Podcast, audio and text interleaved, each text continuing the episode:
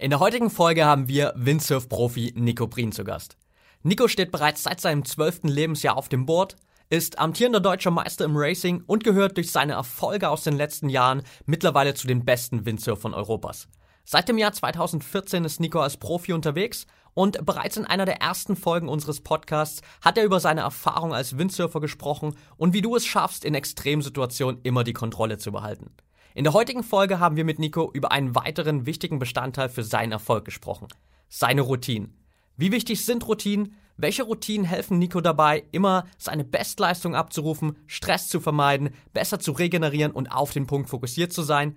Und wie kannst du diese Routinen am besten in deinen Alltag integrieren? Nico nimmt dich mit in seinen Alltag als Windsurf-Profi und teilt mit dir seine stärksten Gewohnheiten, um deine Leistungsfähigkeit zu steigern. Bevor wir jetzt aber starten, noch ein Tipp für dich. Wenn du noch mehr Hacks und Strategien rund um die Themen Biohacking, High Performance und mentale Leistungsfähigkeit haben willst, dann schau unbedingt mal auf unserem YouTube-Channel vorbei. Dort bekommst du jede Woche exklusive Videos, um noch mehr aus dir herauszuholen. Und jetzt viel Spaß beim Interview mit Nico Brien. Willkommen bei Talking Brains. Du willst immer 110% geben und jedes Projekt so richtig rocken? Du willst als High-Performer noch mehr aus dir herausholen, sei es im Sport, im Büro oder im Alltag? Dann bleib unbedingt dran und get shit done.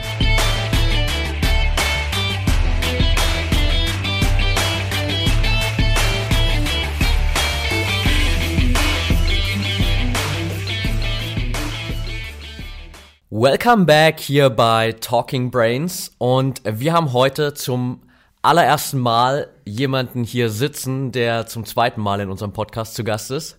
Äh, schön, dass du da bist, Nico. Ja, ich freue mich sehr hier zu sein zum zweiten Mal. Genau, es gibt schon ein allererstes Interview mit Nico Prien. Das war, glaube ich, unsere Folge Nummer vier. Da haben wir über Routinen in Extremsituationen gesprochen oder wie du mit Routinen Extremsituationen meistern kannst. Und es gab auch nochmal eine Live-Session mit dir in unserer Facebook-Community. Und wir wollen heute in der Folge einfach mal auf ein paar Sachen eingehen rund um dieses ganze Thema Fokus, weil das natürlich auch ein Thema ist, das zum einen für uns natürlich immer präsent ist, zum anderen natürlich eine Sache, die für dich super wichtig ist, wenn du im Wettkampf auf dem Board stehst und dann wirklich deine Leistungen abliefern musst. Lass uns vielleicht direkt mal reinstarten, wie so dein klassischer Trainingstag aussieht und dann vielleicht mal so ein bisschen rausfiltern, was du da schon machst, um später im Rennen auch den richtigen Fokus zu haben. Also vorab nochmal, ich glaube, das ist äh, ganz interessant, äh, mal eine bisschen andere Perspektive zu haben, weil ich höre auch sehr viel den Podcast selber und ihr habt wirklich sehr, sehr viele Experten da, die viel wissenschaftlichen Hintergrund haben und ich glaube, ich kann hier einfach nochmal so ein bisschen den praktischen Aspekt dazu bringen. Absolut. Ja, ja. Ähm, mein Trainingstag ist eigentlich recht entspannt, in Anführungszeichen, körperlich anstrengend, aber äh, ja, ich kann mir das halt selber einteilen, außer dass ich natürlich immer vom Wind abhängig bin. Das heißt, wenn morgens Wind ist, dann äh, muss ich auch morgens aus Wasser. Wenn mittags Wind ist, muss ich mittags aus Wasser. Und äh, ja, ich mache ein entspanntes Frühstück. Äh, möglicherweise gehe ich vorher noch mal ins Fitnessstudio äh, und dann geht's ab aufs Wasser. Äh, ich muss natürlich mein Material vorher noch vorbereiten. Das heißt, so, so eine ganze Trainingssession dauert äh, insgesamt sehr lange. Also eine Stunde vorbereiten, bis zu drei Stunden auf dem Wasser, würde ich sagen, manchmal sogar vier Stunden und dann nochmal eine Stunde abbereiten. Das heißt, ich bin wirklich den ganzen Tag unterwegs. Okay, krass. Das ist natürlich schon auch eine Menge Aufwand dahinter. Jetzt äh, lass uns das vielleicht mal von vorn aufrollen am besten. Äh, du hast gesagt, dass du natürlich dann auch super flexibel sein musst. Wie schaffst du es oder fällt es dir leicht, besser gesagt, relativ schnell umzuschalten, dann morgens auch, nehmen wir mal an, quasi, du stehst auf, hast eigentlich geplant, irgendwie nachmittags zu trainieren oder so, plötzlich sagen aber die Windverhältnisse irgendwie, okay, es geht nur heute Morgen und heute Nachmittag fällt definitiv flach. Wie schaffst du es dann so schnell umzuschalten, dass du auch direkt dann äh, den Fokus fürs Training hast? Ja, man kann sagen, das ist für mich eigentlich mittlerweile schon Routine. Also ich bin es gewohnt, äh, morgens aufs Handy zu schauen. Äh, hat sich die Windvorhersage geändert? Muss ich jetzt direkt los oder habe ich einfach noch ein bisschen länger Zeit? Und äh, ja, das kommt mit der Zeit, würde ich sagen, ja. Okay, also äh, auch wieder so eine Routine-Sache. Wie wichtig ist das, es ist für dich, dass du in dem ganzen Verlauf auch deine ganzen Routinen durchziehen kannst, weil gerade wenn du halt morgens aus dem Bett kommst, ich kenne es von mir selbst, äh, für mich ist es unglaublich wichtig, dass ich irgendwie so klassisch meine Morgenroutine durchziehen kann, weil ansonsten merke ich direkt, mir fehlt irgendwie komplett der Fokus für die Arbeit, die ich eigentlich danach machen will. Wie ist das bei dir? Ja, dadurch, dass so viele Routinen durcheinander geworfen werden, durch diese, durch diese Flexibilität, durch den Wind, ist es natürlich auch wichtig, so viel Routine wie möglich wieder reinzubringen. Äh, das heißt, ich versuche wirklich äh, viele Routinen in den Tag reinzubringen, äh, zum gewissen, ich habe natürlich auch viele Sachen, die ich abseits machen muss vom Wasser und ich versuche das wirklich regelmäßig immer zu den gleichen Zeiten zu machen.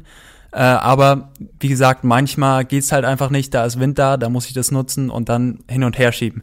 Aber ja, ich versuche es wirklich so geregelt wie möglich zu machen. Okay.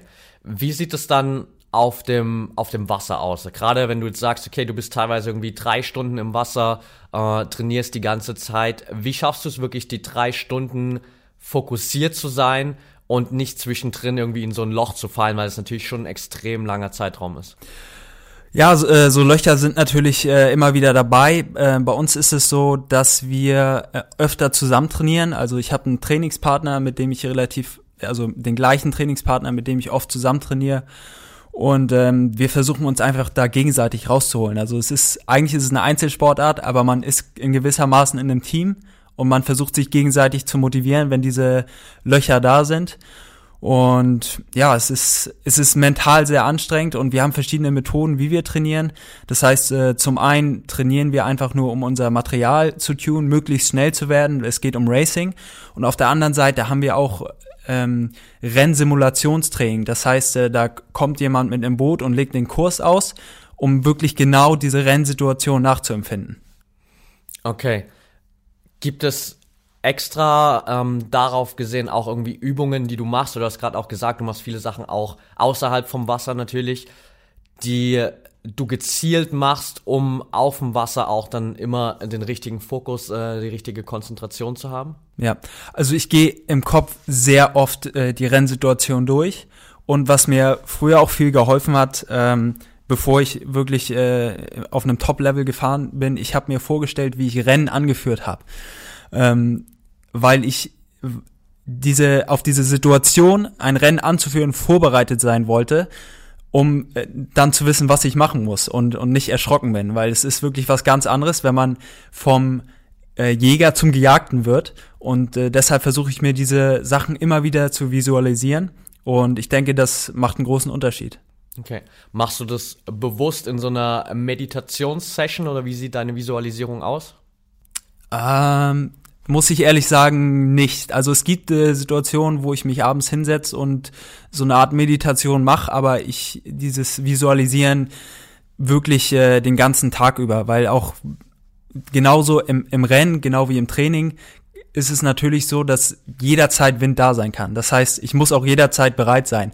Und dementsprechend versuche ich auch dieses Visualisieren einfach in jeder Situation zu machen. Okay, also sozusagen eine Routine, wie es, keine Ahnung, wie andere auf das Handy schauen täglich. Ähm, genau. Visualisierst du dann äh, all diese Situationen. Ist natürlich spannend zu sehen, in wie vielen Bereichen das auch immer wieder genutzt wird, gerade im, im Sportbereich. Wir haben eine äh, Athletin von uns, eine Boxerin, die wir betreuen, äh, Onella Warner, die ist kurz äh, vor Dezember jetzt, im Mitte Jahr, äh, November, ist sie Weltmeisterin geworden, erste Amateurweltmeisterin wow. überhaupt. Und sie hat danach auch gesagt, dass sie sich, sich das immer wieder vorgestellt hat, diese Situation, dass sie Weltmeisterin wird und sie hat es auch jeden Tag zusätzlich noch aufgeschrieben. Also für sie war das irgendwie auch dann schon klar, hey, ich werde an dem und dem Tag Weltmeisterin, no matter what. So. Genau. Ich, ja. Das geht ja in, die, in dieselbe Richtung sozusagen. Ich denke einfach, das gehört zu einem guten Sportler dazu, dieses Visualisieren. Ja, absolut. Schauen wir mal auf deinen Renntag. Wie sehr unterscheidet der sich von, von den Trainingstagen? Wahrscheinlich ist er natürlich auch ein bisschen windabhängig, weil auch da könnt ihr es ja natürlich nicht genau timen. Wie läuft es ab? Ähm, also es ist etwas routinierter, weil ich weiß, dass ich auf jeden Fall den ganzen Tag am Strand sein muss, weil ich jederzeit bereit sein muss. Das heißt, ähm, meine Morgenroutine ist eigentlich, ich nehme mir viel Zeit fürs Frühstück, äh, mach das ganz entspannt, pack meine Tasche, schau, dass ich gut vorbereitet bin, dass ich alles dabei habe. Das Material liegt in der Regel äh, schon am Strand und ähm, ich versuche einfach früh an den Strand zu gehen. Äh, es ist ja, als Sportler ist es was Schönes, äh, am Strand sein zu können und den Sport am Strand auszuüben. Und ähm, ja, ab einem gewissen Punkt, äh, kurz vorm Rennen, kommt so ein bisschen Hektik auf in diesem Materiallager, nennen wir das, also wo alle Leute ihr Material aufbauen. Und ich versuche einfach immer schon vorher da zu sein, um einfach gegroundet hinzukommen und dann mit, mit den Leuten, die langsam kommen und, und ihr Material auf, aufzubauen, meine Spannung, mein Spannungslevel so ein bisschen hochzubringen, langsam und nicht plötzlich in diese Situation reinzukommen, wo einfach äh, alle Leute aufgeregt sind, das Rennen geht gleich los, sondern einfach kontinuierlich die Spannung zu steigern. Ja, okay, also so ein bisschen hingehend, äh, dass du die Kontrolle darüber haben willst, wie dein Ablauf jetzt ist und nicht jemand externes sozusagen kontrolliert und sagt, hey, jetzt Nico geht los äh, und du musst von einer Sekunde auf die andere bereit sein. So. Genau, einfach so viel Kontrolle wie möglich reinbringen. Ja. Lass uns noch mal eine Sache kurz äh, zurückgehen. Das ist mir gerade noch eingefallen. Wie sieht an einem Renntag dein Frühstück aus? Ähm, Brain Food ist natürlich auch ein Riesenthema für den richtigen Fokus. Wie schaut es bei dir aus? Ja, also ich versuche mich natürlich äh, sehr fetthaltig äh, zu ernähren, auch über den gesamten Tag hinweg. Das heißt äh, einfach sehr, sehr viele Nüsse. Äh, zum Frühstück habe ich gerne Avocado, auch unabhängig vom Training oder nicht. Ähm, ich versuche auch meine Kohlenhydrate-Speicher aufzufüllen. Das heißt, ich bin nicht so im Wettkampf, nicht so äh, ketogen unterwegs. Ähm, ja, einfach sehr viel auch. Also ich mache es früh, damit ich kein Füllegefühl habe beim Wettkampf. Aber ich weiß, dass ich den ganzen Tag lang, äh, den ganzen Tag lang ready sein muss. Und äh, deshalb fülle ich mich morgens schon gut auf. Ja, sehr cool. Ähm, die Liebe zur Avocado kann ich auf jeden Fall verstehen. äh, lass uns ins, ins Rennen reingehen, sozusagen. Der Moment, wenn es äh, wirklich losgeht, gibt es erstmal da Unterschiede in, in der Vorbereitung für dich, ob es jetzt wirklich so ein, äh, du hast ja einmal das Racing, was ihr macht, und einmal das, äh, die Slalom-Wettkämpfe. Gibt es Unterschiede in der Vorbereitung oder äh, ist das für dich eigentlich mehr oder weniger gleich? Mm, ja, also es ist eigentlich das gleiche für mich. Ähm, der Zeitablauf ist so ein bisschen anders beim Racing und beim Slalom, weil beim Slalom ähm, das ist ein Eliminationsverfahren, also ähnlich wie bei einer Fußball-Weltmeisterschaft heißt, die besten vier kommen immer eine Runde weiter. Und beim Racing ist es ein Full Fleet, das heißt, alle fahren auf einmal. Deshalb, es kann einen mentalen Unterschied machen, aber die Vorbereitung für mich ist im Prinzip die gleiche. Okay. Wie sieht es dann aus, wenn du so auf dem, auf dem Board wirklich stehst? Wie sehr nimmst du dein Umfeld wahr? Wie sehr willst du es überhaupt wahrnehmen? Weil es natürlich auf der einen Seite klar, wenn du gegen das ganze komplette Feld zum Beispiel im Racing fährst, musst du es natürlich irgendwie auch im Blick haben, aber letztendlich willst du dich ja eigentlich auch auf dich konzentrieren. Ja, also wie du schon sagst, man muss immer das gesamte Umfeld im Blick haben, weil es geht nicht nur um die Gegner, sondern auch um die Wind, äh, um den Wind, um die Wellen. Das heißt, äh, man muss Böenfelder beobachten, Windänderungen, das muss man alles im Blick haben. Und ähm, aber alles andere drumherum wird eigentlich komplett ausgeblendet und das ist auch richtig so. Also wirklich, das eigene Fahren ist sehr routiniert. Ähm, klar geht da so ein bisschen Fokus drauf, ähm, aber der größte Fokus geht wirklich auf die anderen Fahrer und auf das, äh, auf die Windbedingungen und die Wellenbedingungen. Okay, das heißt, du bist eigentlich dann schon in einem Setting, wo du so sehr auf deine Fähigkeiten und auf die Routine des Fahrens vertrauen kannst, dass du dann wieder Kapazität frei hast, um all die anderen Sachen zu beobachten. Ja, genau. Also je mehr Routine man bei dieser Aktivität hat, desto mehr Kapazitäten habe ich frei für den Rest und desto besser kann ich taktisch fahren. Wie gehst du mit Sachen um, die unvorhergesehen gerade auch in so einem Rennen mal passieren, die ja dann immer wieder von einer Sekunde mal irgendwie deinen Fokus komplett wegnehmen und auf diese eine Sache lenken vielleicht? Äh, ja, sowas äh, passiert natürlich äh, öfter, aber ich muss natürlich schauen, dass ich einfach so schnell wie möglich, also es ist einfach auch eine Routine-Sache, immer wieder versuchen auf, auf das Wesentliche zu konzentrieren. Klar kommt immer wieder eine Ablenkung, aber man muss einfach lernen, bei, bei der Sache zu bleiben, auf die man sich konzentrieren will. Und das kommt mit der Zeit. Also anfangs wird man natürlich, oder ja, ich in meinen Anfängen bin auf jeden Fall öfter abgelenkt worden von Sachen, von denen ich mich nicht hätte ablenken lassen sollen. Da sind mir einfach Gedanken beim Windsurfen, weil das Windsurfen selbst ist so routiniert, da sind mir Gedanken gekommen äh, von meinem Alltag, was da überhaupt nichts zu suchen hat ja. beim Rennen. Aber äh, mit der Zeit lernt man einfach, sich wirklich nur auf das zu konzentrieren, was man in dem Moment macht. Wie lange hat es bei dir ungefähr gedauert, bis du auch auf diesen State gekommen bist, dass du das alles so komplett ausblenden kannst?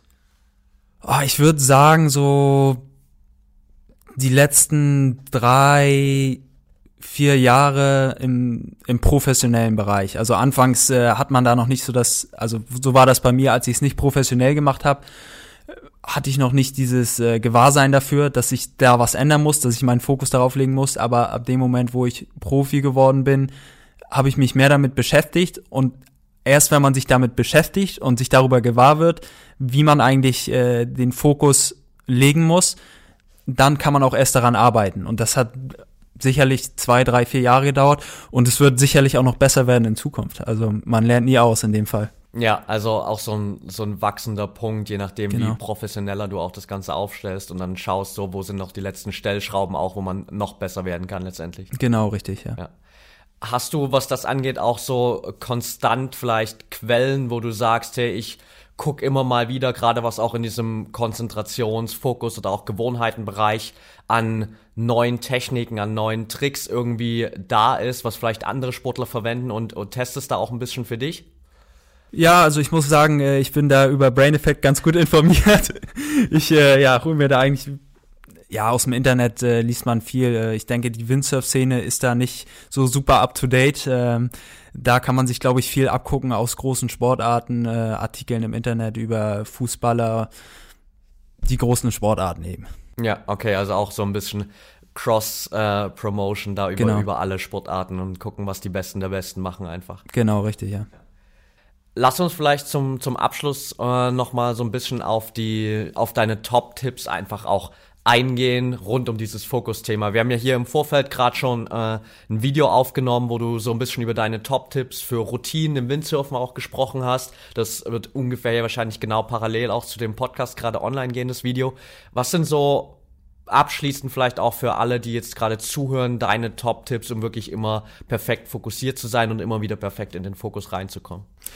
Also äh, ich denke, dass es wichtig ist, klare Abtrennung zu haben. Das heißt, wenn man am Wettkampftag beispielsweise ist, aber der Wettkampf selbst noch so ein bisschen entfernt, dass man einfach sich so ein bisschen ablenkt. Also nicht die ganze Zeit drüber nachdenkt, weil dann macht man sich nur nervös.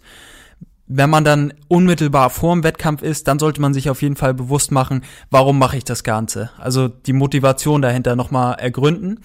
Und wenn man dann in dieser Wettkampfsituation ist, dann alles andere ausblenden und wirklich nur auf das, was man macht, konzentrieren. Und das sind drei, äh, das sind drei Schritte, würde ich sagen, und die muss man auf jeden Fall ganz klar abtrennen. Ja, also sozusagen einfach je näher der Moment der höchsten Leistung sozusagen rückt, immer mehr reingehen und sich wirklich nur auf diese mit der einen Sache beschäftigen und davor lieber irgendwie so eine banale Sache machen, die ein bisschen rausbringt, damit das Gehirn nicht zu sehr rattert. Genau, mit Freunden und Familien und unterhalten und einfach ein bisschen ablenken, ja. Okay, cool.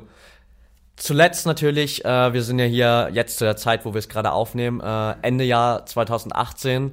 Was sind deine Ziele für 2019?